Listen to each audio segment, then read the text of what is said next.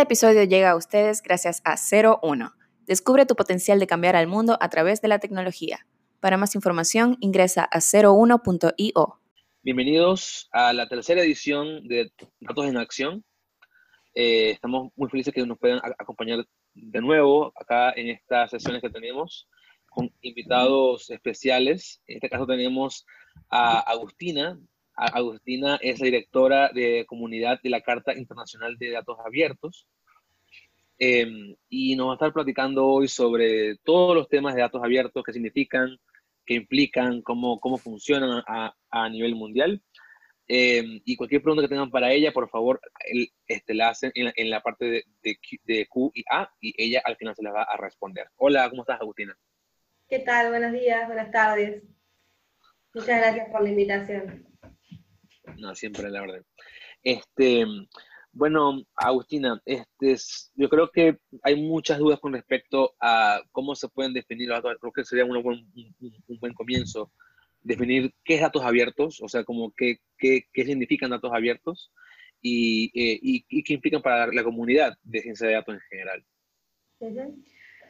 Bueno, a ver, datos abiertos, hay una definición que existe que, la creó el Open Data Institute en, en base a conversaciones generales y, y, demás, que es muy sencilla y que me parece que ejemplifica y sirve para, para cualquiera, para que se entienda fácilmente. Datos abiertos son datos que cualquier persona en cualquier momento y en cualquier lugar puede acceder, usar y compartir. O sea, es sencillo, digamos, decirlo, ¿no? Es sencillo, es muy difícil después hacerlo e, implementarlo, pero digamos, tiene que ver con datos que están disponibles de forma gratuita en la web, accesibles con códigos, digamos, fácilmente de, de entender, y que cualquier persona esté donde esté con internet, digamos, con una computadora, pueda bajarse, reutilizar, reproducir, generar nuevos tipos de información, cruzar con otros datos eh, y demás. Una pregunta ahí, justo. ¿Qué, ¿Qué, diferencia hay entre datos públicos y datos abiertos?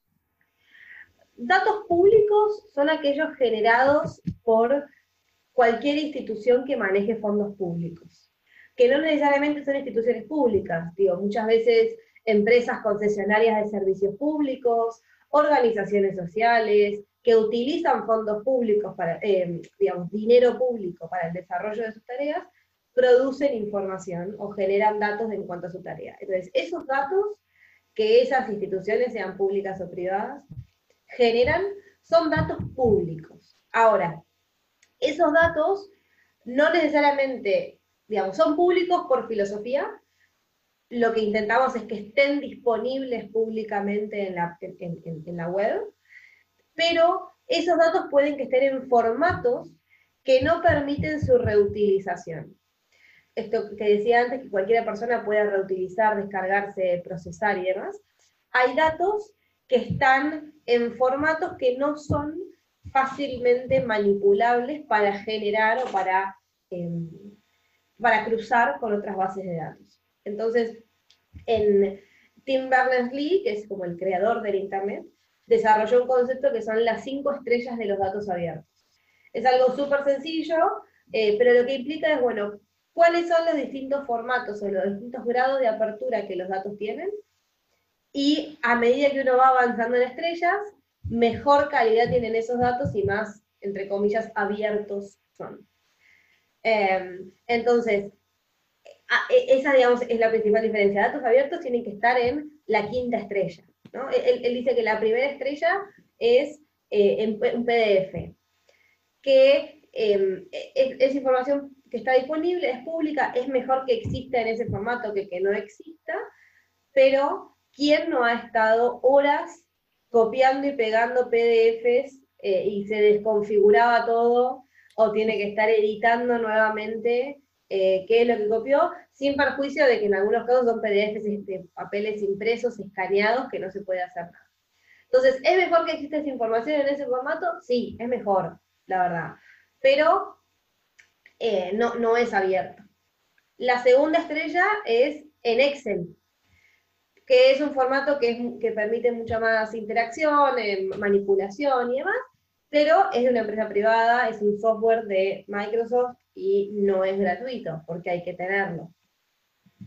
La tercera estrella es como el más común y el que, más se, utiliza, que tiene que ver, que, es el CSV, que es el, documento delimitado por comas, que eso permite la reutilización por un montón de otros programas, no necesariamente Excel. Desde sistemas operativos de Linux, digamos, u otro software, hasta eh, son compatibles con otros lenguajes de programación. Entonces, ese es el, más común al que la mayoría de los gobiernos aspiran y es como es un buen, un buen estándar. Ya después las estrellas 4 y 5 tienen que ver con formatos mucho más técnicos de programación y demás que, que no me voy a meter que ya son demasiado técnicos. Pero bueno, digo, esa es como la, a, mi criterio, digamos, la, principal diferencia entre datos públicos y, abiertos. Ok. Oye, ¿y en qué momento, ay, perdón, Fabio, ¿en qué momento empezó esto de, de, datos abiertos? O sea, porque, no sé, yo recuerdo que hace unos 15 años el concepto tal como datos abiertos no existía. Eh, ¿Qué fue lo que hizo que empezáramos a hablar tal cual de datos abiertos? Creo que digamos, los datos abiertos son un componente y un, sub, digamos, un subcomponente de lo que es la transparencia o el gobierno abierto, como le, llamamos ahora, digamos. Son una herramienta para hacer políticas de transparencia mucho más efectivas. Entonces, con el auge de las nuevas tecnologías, de la posibilidad de la informática de permitirnos hacer estas cosas, empezó a hablar más de datos en formatos reutilizables, abiertos y demás. Entonces, estas conversaciones aisladas que se fueron teniendo eh, y, que eran mucho más de nicho y, de grupos más, eh, más cerrados o más especializados, en el año 2007, eh, digamos, estamos hablando de casi 12 años atrás, se creó una serie de unos principios, que eran ocho en ese momento, de cuáles son los principios de los datos abiertos. Esto fue una alianza principalmente de los países eh, pioneros, Estados Unidos, Gran Bretaña, Francia, eh, México, estaba también, digamos que em, Nueva Zelanda, que, se, juntaron y dijeron, bueno, más o menos, cuáles son estos principios que, que guían o que son rectores para los datos abiertos. Eh, y en ese año, o en el 2008, no me acuerdo, se terminó firmando en el marco del, del G7 una, como una especie de carta eh, que avalaba estos principios y que le dio cierto capital político y, como paraguas eh, de político y de respaldo eh, para estos principios. Entonces ya venimos hablando desde hace más de 10 años de, este tema. Ese es como el, pre... el, el pre digamos, el, lo previo al surgimiento de la Carta Internacional de Datos Abiertos, que es donde a quien yo represento hoy en día. Ok. Oye, a mí me queda una duda con respecto a esto, ¿no? Porque fíjate, como, como tú estás comentando de que, bueno, tenemos formatos diferentes de datos, todo esto, pero una cosa sería tener el dato disponible y otra que sea sencillo de, de, de verlo, ¿no? O sea, también hay una medición en, el mundo de datos abiertos en cuán sencilla es la exploración de, estos datos. Por ejemplo, te doy un ejemplo, ¿no? Acá en México tenemos el, INEGI, que es eh, una empresa de, geografía y, estadística que pone información, digamos, este, anual sobre qué ocurre en el país, quiénes tienen em, empresas, hay distintos tipos de información geográfica y tiene toda una plataforma en línea, uno, uno puede entrar, ver, ver el, mapa, darle clic en las cosas. O sea, e, e, es, muy simple su, este, su exploración. Eh, ¿cómo, ¿Cómo se mide esto en un mundo de datos abiertos? O sea, desde tener un CSV o, o, algo más, más complicado, como tú mencionas, con formatos más, más, este, más avanzados, ¿cómo se mide la, la facilidad de la, de la, exploración de los datos abiertos para eh, las personas X, no? Hay distintos índices eh, internacionales que miden la disponibilidad de datos, la accesibilidad, la posibilidad de reutilizarlos, los, digamos, distinta valoración para distintos tipos de formatos. Em, los más conocidos a nivel internacional son el Open Data Barometer y el Open Data Index, eh, uno patrocinado más por la Web Foundation y otro por, em, por Open Knowledge International. Em, y después hay otros como el, el, ODIN que mide la parte más de estadísticas, eh, hay otro que, digamos, y después hay otros regionales, uno para África, otro para Asia. Eh, estos dos convenciones son como los más globales, y cada uno de ellos tiene distinta metodología y distintos tipos de preguntas. Si bien algunas muy parecidas, la metodología entre sí difiere y, el barómetro es como bastante más, abarca más países, porque abarca cierto 15 países, eh, y tiene una metodología mucho más exhaustiva. Entonces, en, esa, en, eh, en esos indicadores y en la forma en la cual se arma esa metodología, determinan distintas formas de medir eh, esa accesibilidad y esos tiempos, que son generales, naturalmente, porque, digamos, los tiempos oportunos, que uno diría, bueno, para hacer transparencia y que esa información sirva, tiene que estar publicada la información en tiempo y forma, ¿no? Entonces, esos tiempos difieren para temas de medio ambiente que para temas de seguridad, eh, digamos, como por temática. Entonces, son índices generales y que miden aspectos macro. Eh, después hay por temáticas, digo, hay una anticorrupción que, que, existe que tiene más que ver con la disponibilidad de información, digo, los datos abiertos son una parte de, la, de esa medición, se mide, bueno, si está en formato abierto, en qué formato eh, y qué licencia tiene, pero, pero se hace más foco en, en, la parte de la disponibilidad de esa información, qué información está disponible, con qué nivel de desagregación, cada cuánto se agrega y el formato es una parte más. Oye, este, pero, y algo que te iba a preguntar, cuando, cuando presenté, este, hablamos de la Carta Internacional de Datos Abiertos, ¿no? Este, quisiéramos saber un poquito más sobre qué, qué implica esto, y mi duda particular está, ¿existe alguna ley hoy en día con respecto a datos abiertos, este, o este, o, o tu, área de trabajo quiere hacer ley lo que ustedes están haciendo para que sea algo que todos los gobiernos tengan que tener datos abiertos, que las empresas tengan que tener algo abierto para las personas. Esto, ¿cómo está hoy el día el, estado del arte con respecto a, los datos abiertos a nivel mundial?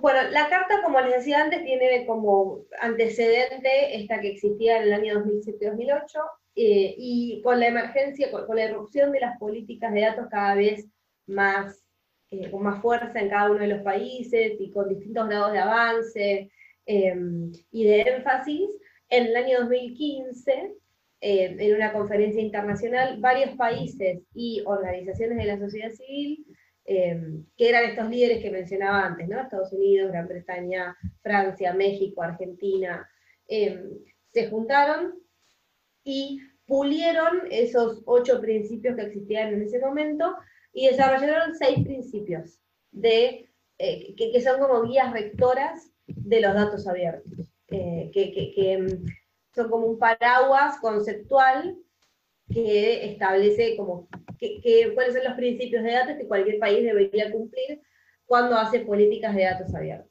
Estos seis principios son que los datos, que, la información tiene que ser abierta por defecto, que los datos tienen que estar publicados de forma oportuna y exhaustiva, que tienen que ser accesibles y reutilizables, comparables e interoperables, tienen que servir para mejorar la gobernanza y la participación ciudadana y el desarrollo incluyente y la innovación. Entonces, estos seis principios que se acordaron por una comunidad internacional, con organizaciones que vienen trabajando con temas de datos desde hace años, conformaron la Carta Internacional de Datos Abiertos. Esta carta se presentó en la Asamblea de las Naciones Unidas en el año 2015 y fue suscrita por estos países iniciadores. Y ahí empezó una ola en la cual muchos países empezaron a adoptar esta carta. ¿Qué implica adoptar la carta? Es una voluntad, es una intención, no es vinculante, em, y nosotros no hacemos una, como un watchdog o un monitoreo detrás exhaustivo que les quitamos la membresía de la carta.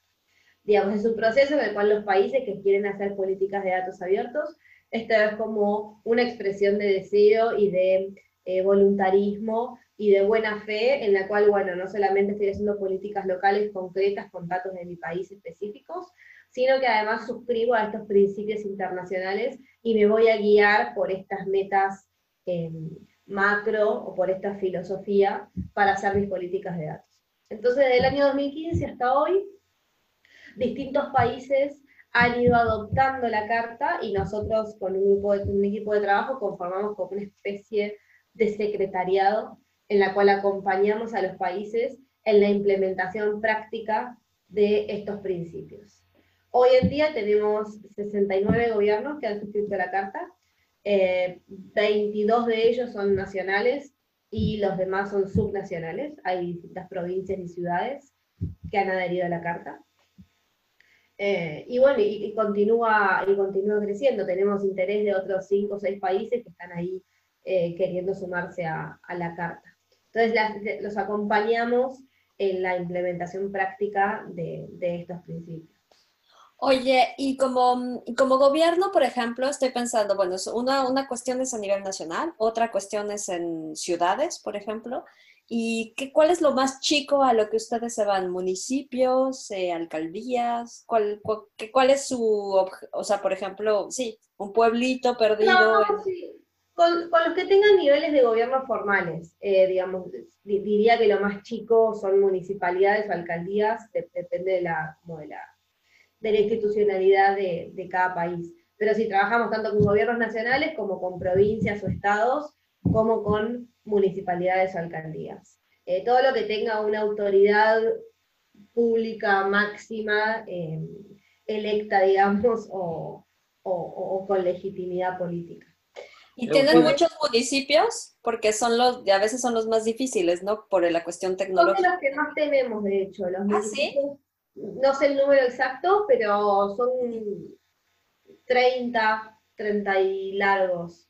Sí, hay, hay, bastantes. De, de, hecho, México es, el país que más, eh, que más municipios tiene de que han suscrito en la carta. Después le sigue Ucrania. Ok. Bueno, oye, oye, y, y, me queda una duda aquí, ¿no? Si todo lo que vemos de datos abiertos a nivel mundial a nivel gubernamental está ligado a esta carta o hay gente que también ha hecho sus cosas sola por su lado? Sí.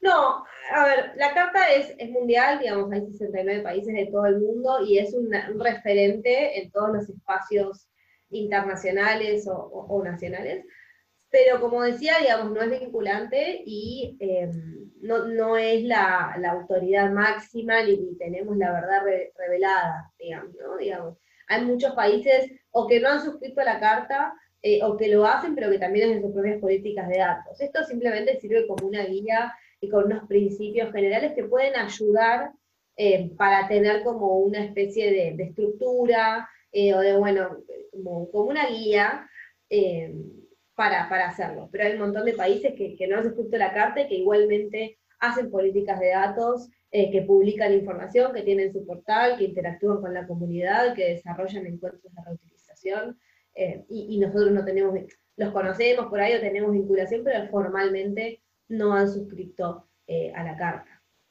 Ahora, volviendo a, una cosa que me quedó colgada de antes, hay algunos países que suscriben a la carta a, nuestra carta, a, la Carta Internacional de Datos Abiertos, a través de una carta pública, digamos, simplemente la autoridad máxima firma una carta en la cual dice, em, estimados eh, equipos de datos abiertos, queremos eh, adherir a la carta porque entendemos que las políticas de datos son muy buenas, etcétera, y adhieren.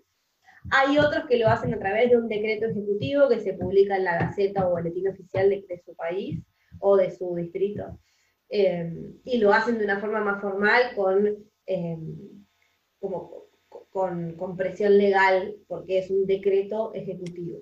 La modalidad varía de, acuerdo a cada, cada, país. Nosotros lo que necesitamos es que haya una autoridad máxima que manifieste su interés, pero si es a través de una carta dirigida bilateralmente a nosotros, a través de un decreto, eh, lo, hacen, lo hacen como quieren.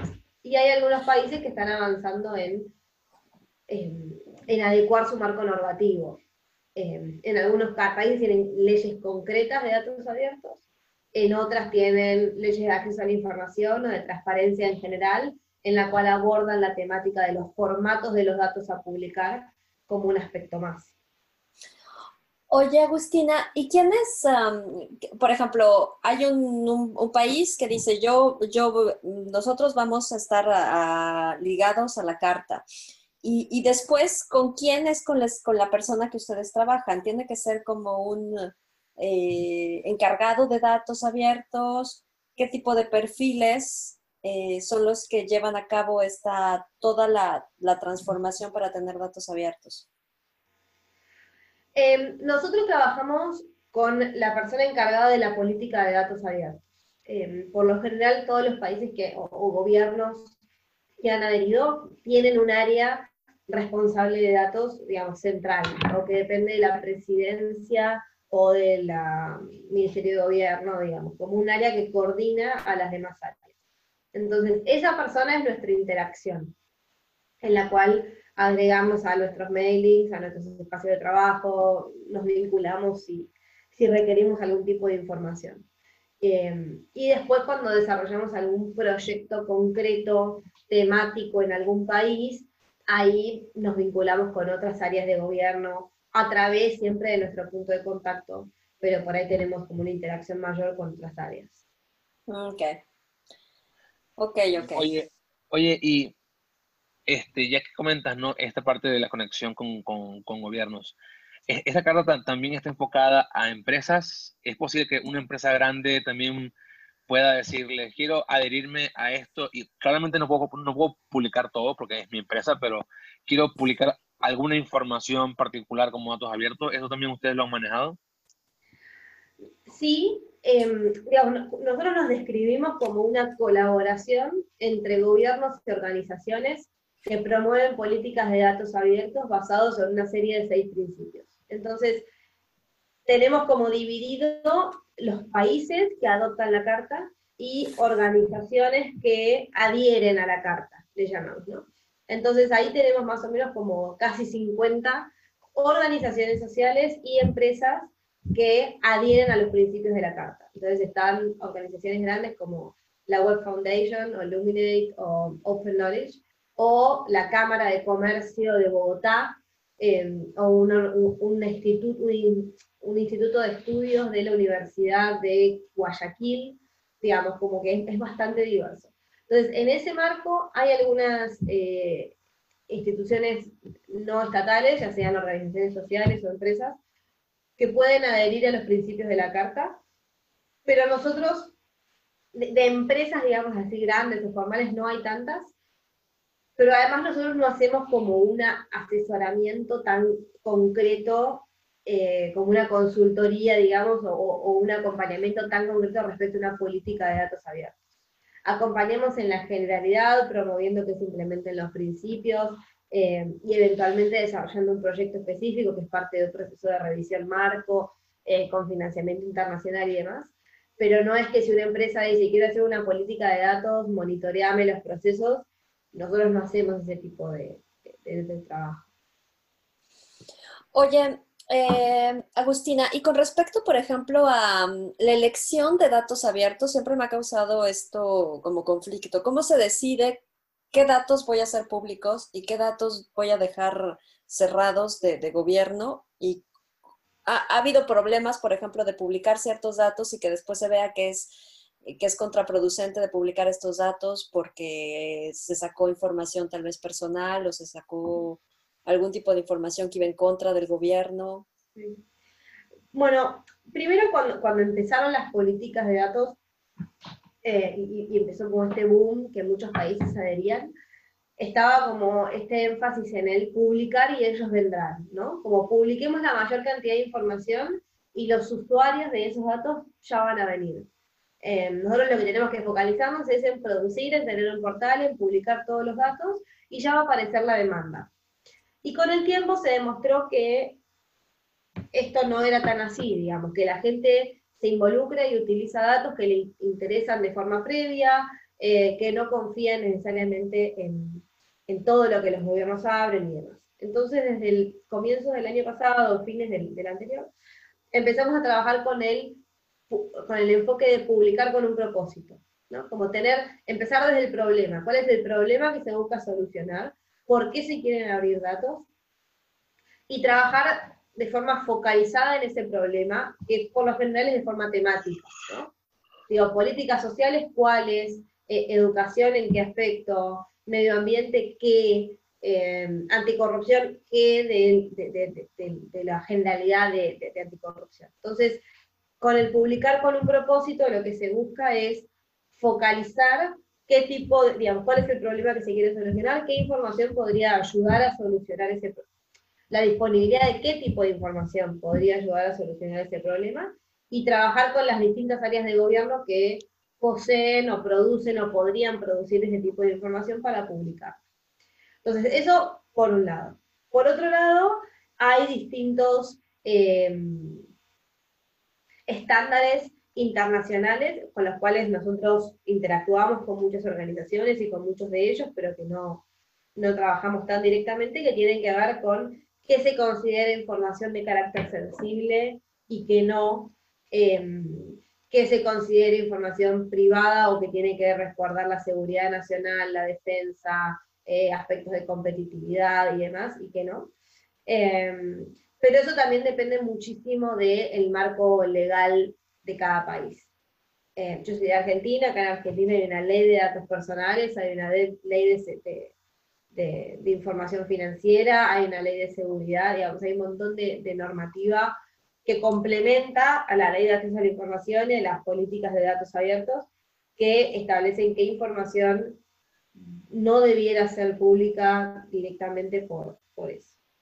Entonces, nosotros trabajamos con distintas instituciones para, para acompañar esos procesos y para intentar abrir la mayor cantidad de información sin violar o respetando las leyes locales y los, la privacidad de los ciudadanos e, e información que pueda afectar otros derechos, em, pero siempre bajo el principio este de abrir por defecto, que, que es como nuestro, nuestro primer principio.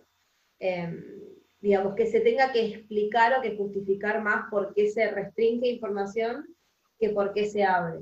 ¿no? Digo, esto es un cambio cultural y es, em, lleva muchísimo más tiempo, pero lo que apuntamos es a tener que dar explicaciones de por qué se está eh, guardando cierto tipo de información, por estas causales que mencionaba antes, más que explicar por qué se está abriendo. Bueno, por la rendición de cuentas, por la transparencia, para contar, etc. Oye, y en términos generales, ¿cómo ves eh, los datos abiertos para Latinoamérica, por ejemplo? Yo creo que América Latina, digo, para empezar es una de las, es la comunidad más grande, ¿no? Donde hay mucha más interrelación entre personas. Eh, probablemente tenga mucho que ver que hablamos el mismo idioma, casi todos los países, eh, en, términos macro, ¿no? más allá de los, de los lenguajes y, de los dialectos propios de, cada país, pero digo, salvo Brasil, es una región que, que, que, mantiene el mismo lenguaje, entonces eso facilita muchísimo la interacción. Pero hay un montón de proyectos sociales em, de países que están haciendo este tipo de políticas, de personas que se interrelacionan, que se comparte información y demás. De hecho, América Latina es la región que más países tiene adheridos a la Carta Internacional de Datos Abiertos. Eh, somos, de los 20 países, la mitad son de América Latina. Eh, entonces,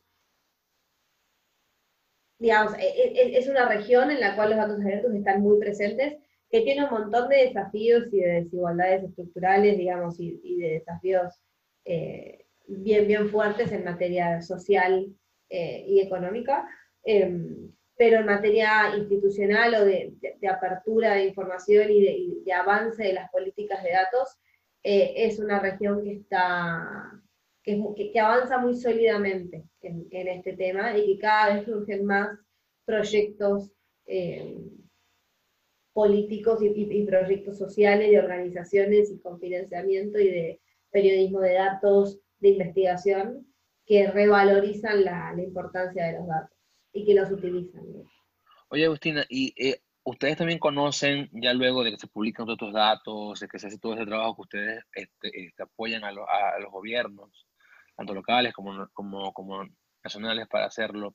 ¿Hay un tipo de seguimiento con qué tipo de startups, compañías, este, personas, hackatones, ¿quiénes usan estos datos? O sea, ¿hay, una, ¿hay un seguimiento de esto? O sea, para ver cuánto impacto ha generado esta publicación en, el país o en la región. Nosotros como, como Open Data Charter no hacemos ese tipo de, de trabajo. Sí cuando desarrollamos un proyecto específico en un país, incorporamos un componente de impacto, de aprendizaje y de evaluación general, em, pero no lo hacemos en términos macro cuando adhieren a la carta o, como un proceso regular de revisión. Eh, pero sí con esto de publicar con un propósito, de partir desde el problema, digamos, al, al pensar, bueno, ¿cuál es el problema que se quiere solucionar?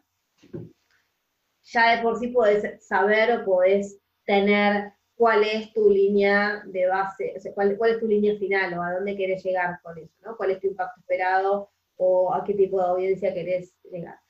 Entonces, intentamos eh, desde nuestras recomendaciones o, conversaciones con los distintos países que tengan esto en cuenta al momento de desarrollar sus políticas y de, avanzar.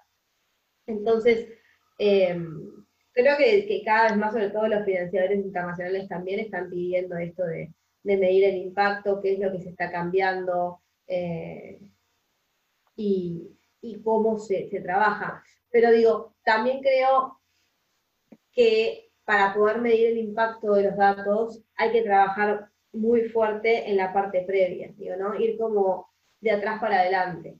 Bueno, para tener impacto tengo que poder haberlos, haber compartido los datos en formatos eh, reutilizables y fácilmente eh, manipulables. Y para hacer eso tengo que tener internamente en mi gobierno una buena infraestructura de datos, tengo que tener unos buenos sistemas eh, y, y, para tener eso tengo que tener inversión y objetivos claros de a dónde quiero llegar. ¿no? Entonces, como también ir trabajando en el, en el hacia atrás me parece. Y justo en esta parte que dices del impacto de datos abiertos, siento que la comunidad de, ciencia de datos, que pues, es la comunidad a la que pertenecemos Fabi y yo, en esa es en la que podría participar mucho más eh, este impacto, ¿no? Me, bueno, porque digamos que son los, los principales eh, usuarios de este tipo de datos que, que de manera automatizada. Y en ese sentido, por ejemplo, yo, yo he tenido siempre muchísimos problemas con, cuando estoy trabajando con datos abiertos con respecto a, no sé, realizas un prototipo con una ciudad y tienen un cierto tipo de datos abiertos, que, que, verificas primero que otras ciudades tengan esos datos abiertos. Existen los datos abiertos, pero cada ciudad los va a dar con un formato diferente y entonces tienes que hacer, no es tan fácil eh, copiar los códigos de una ciudad a otra justo por porque es completamente diferentes formatos, completamente diferentes todo, pues.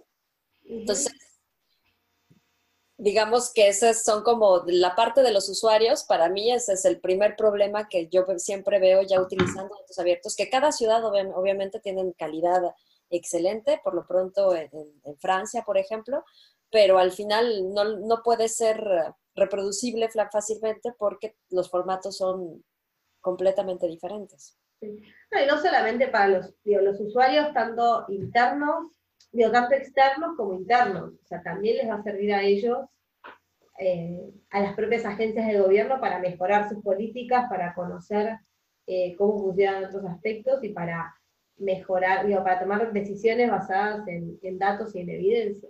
Y esto, digamos, vuelvo a lo de publicar con un propósito y al trabajar desde el problema, porque eso te permite trabajar con la comunidad interesada y con la comunidad de usuarios que son afectadas por ese problema que quieren información y trabajar con ellos en cómo se ponen a disposición, qué, qué, tipo de datos, en qué formatos, con qué nivel de desagregación, con qué estructuración, eh, trabajar, digamos, desde el inicio con, con, con, los usuarios es clave.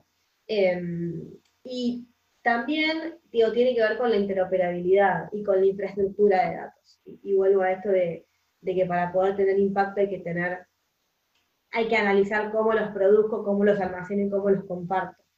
Em, si, si, existiera mayor o mejor interoperabilidad de personas, eh, de datos y de personas, ¿no? Porque hay aspectos muy básicos sociales que agencias manejan información similar, pero que porque dependen de distintos políticos, de distintos ministerios, no interactúan entre sí, no comparten información y eso dificulta cualquier tipo de política de, datos. Muchas veces no es, no es falta de, ganas, e, es desinterés o es desconocimiento, o no es, o al revés, digamos, no es imposibilidad técnica, sino que es falta de ganas, o es eh, desidia de, interactuar. Entonces, eh, a mí me parece que uno de, las, de los principales aspectos para poder trabajar en mejorar el impacto, en llegar a las comunidades que se quiere llegar, en mejorar la interacción con los ciudadanos, es también trabajar de forma interna, en qué información se tiene, cómo se almacena, cómo se gestiona,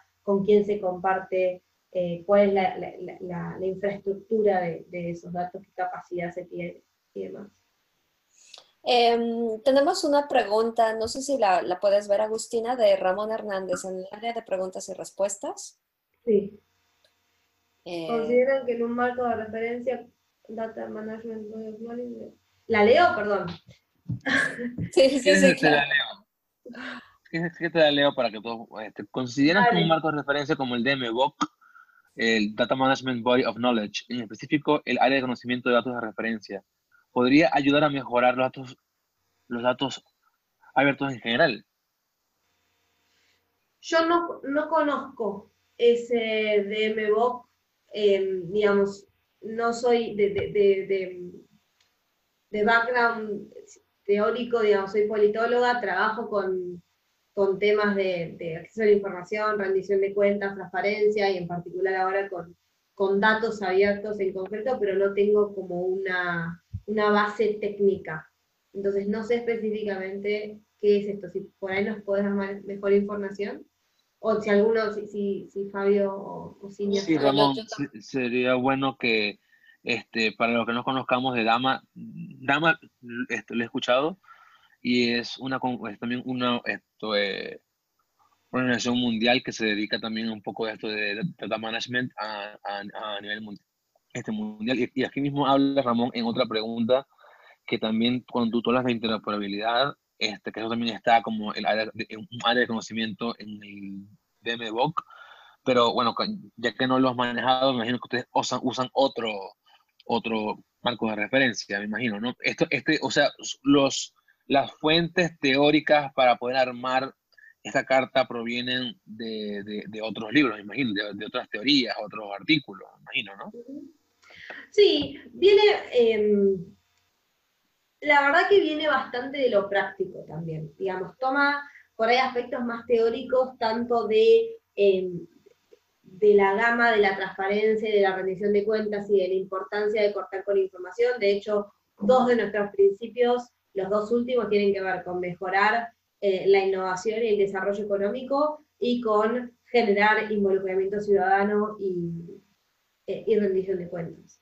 Entonces, es, digamos, tomamos, por un lado, se toman aspectos fuertes desde el lado de la teoría de gobierno, eh, de, la vinculación con el ciudadano, eh, de aspectos de participación ciudadana. y pero después, por otro lado, tanto los aspectos de la reutilización, la interoperabilidad, la, la, disponibilidad oportuna, surgen bastante de lo práctico también, ¿no? Como de, por esto, esta carta es de 2015 y las políticas de datos vienen casi 10 años antes.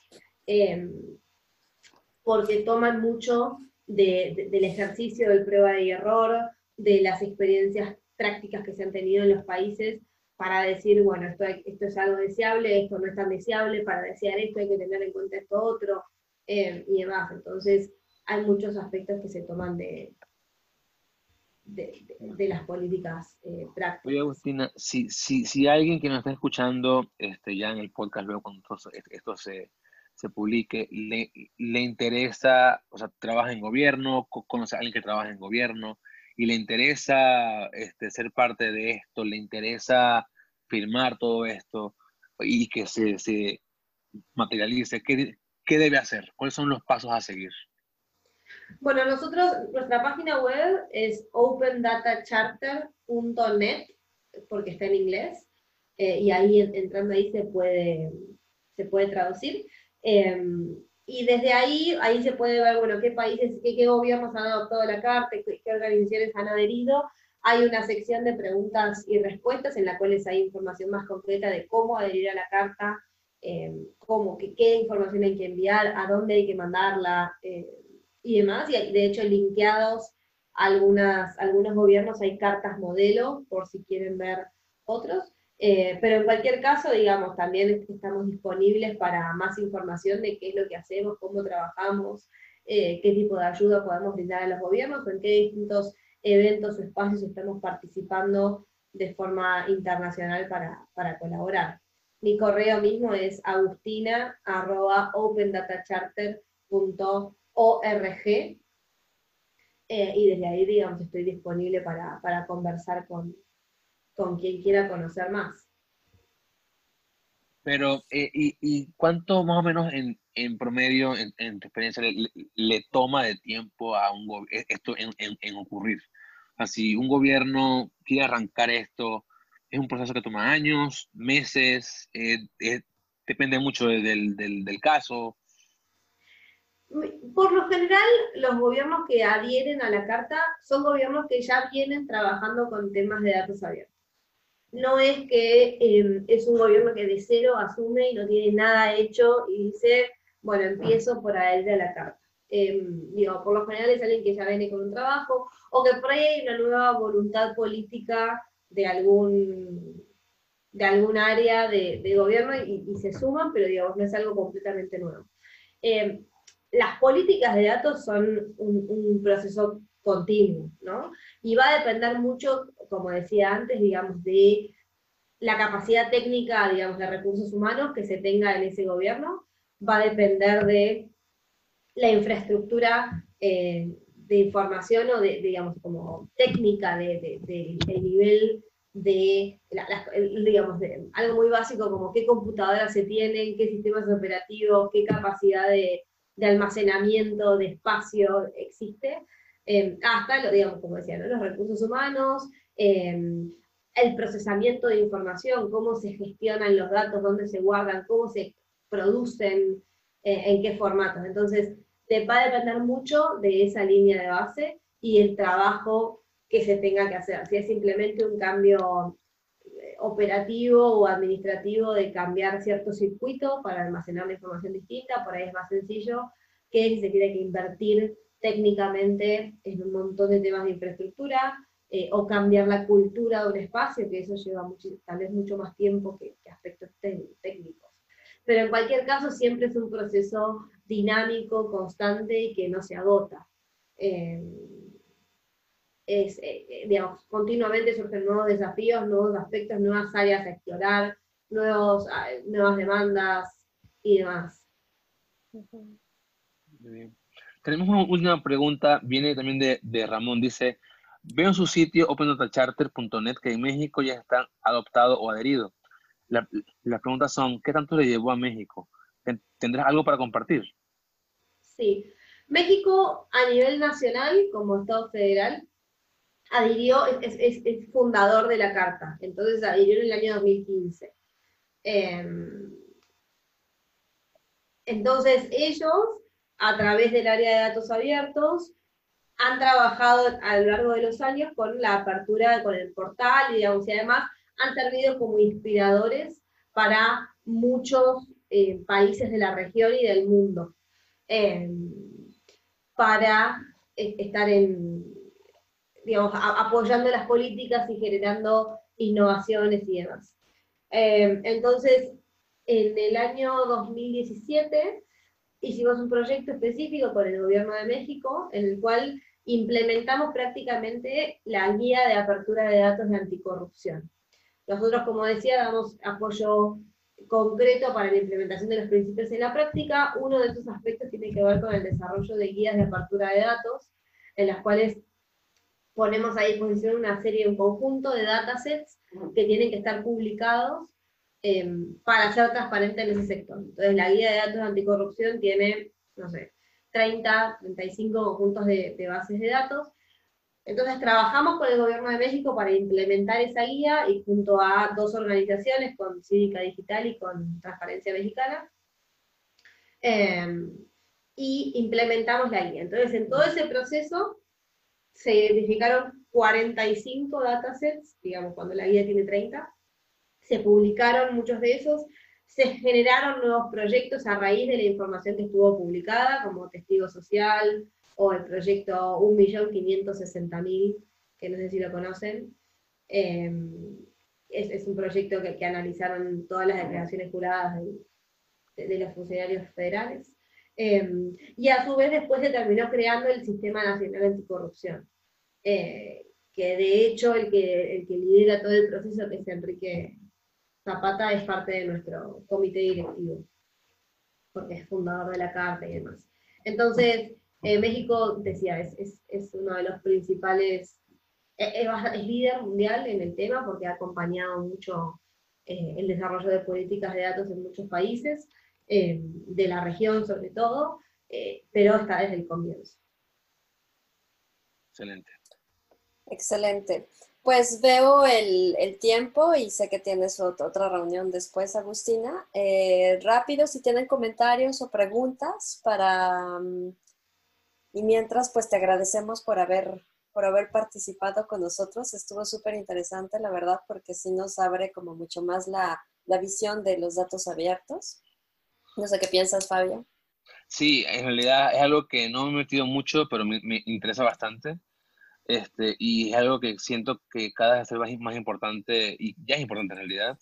Y, y, y, aún creo que no hemos medido el impacto total que va a tener esto a nivel mundial. Este, Fíjate, aquí hay una pregunta más antes de terminar y dice, ¿podemos adherirnos como personas físicas al Open Data Charter o solo como un gobierno? Eh, como personas físicas no es tan claro porque tenemos como la, adhesión como organizaciones o como gobiernos. Eh, no tanto como personas físicas, sí pueden ser parte de nuestra red. Digamos, la parte, hay como un aspecto más formal que es adherir o en la página figura como adopt o endorse de la carta, pero además tenemos una, una comunidad mucho más grande de, expertos, de personas interesadas eh, que se suman a nuestros grupos de trabajo porque digo, somos un equipo chico de acompañamiento, entonces tenemos algunos grupos de trabajo que nos ayudan en el trabajo y en, el acompañamiento de la implementación de los principios en la práctica. Así que me pueden escribir y los puedo sumar al, a, alguno de estos grupos y, a estar en contacto en, la comunidad más internacional. ¿Podrías, por favor, repetir tanto tu correo como la página web para que los que nos escuchan puedan luego entrar, por favor? Sí, la página web es opendatacharter.net y mi correo es agustina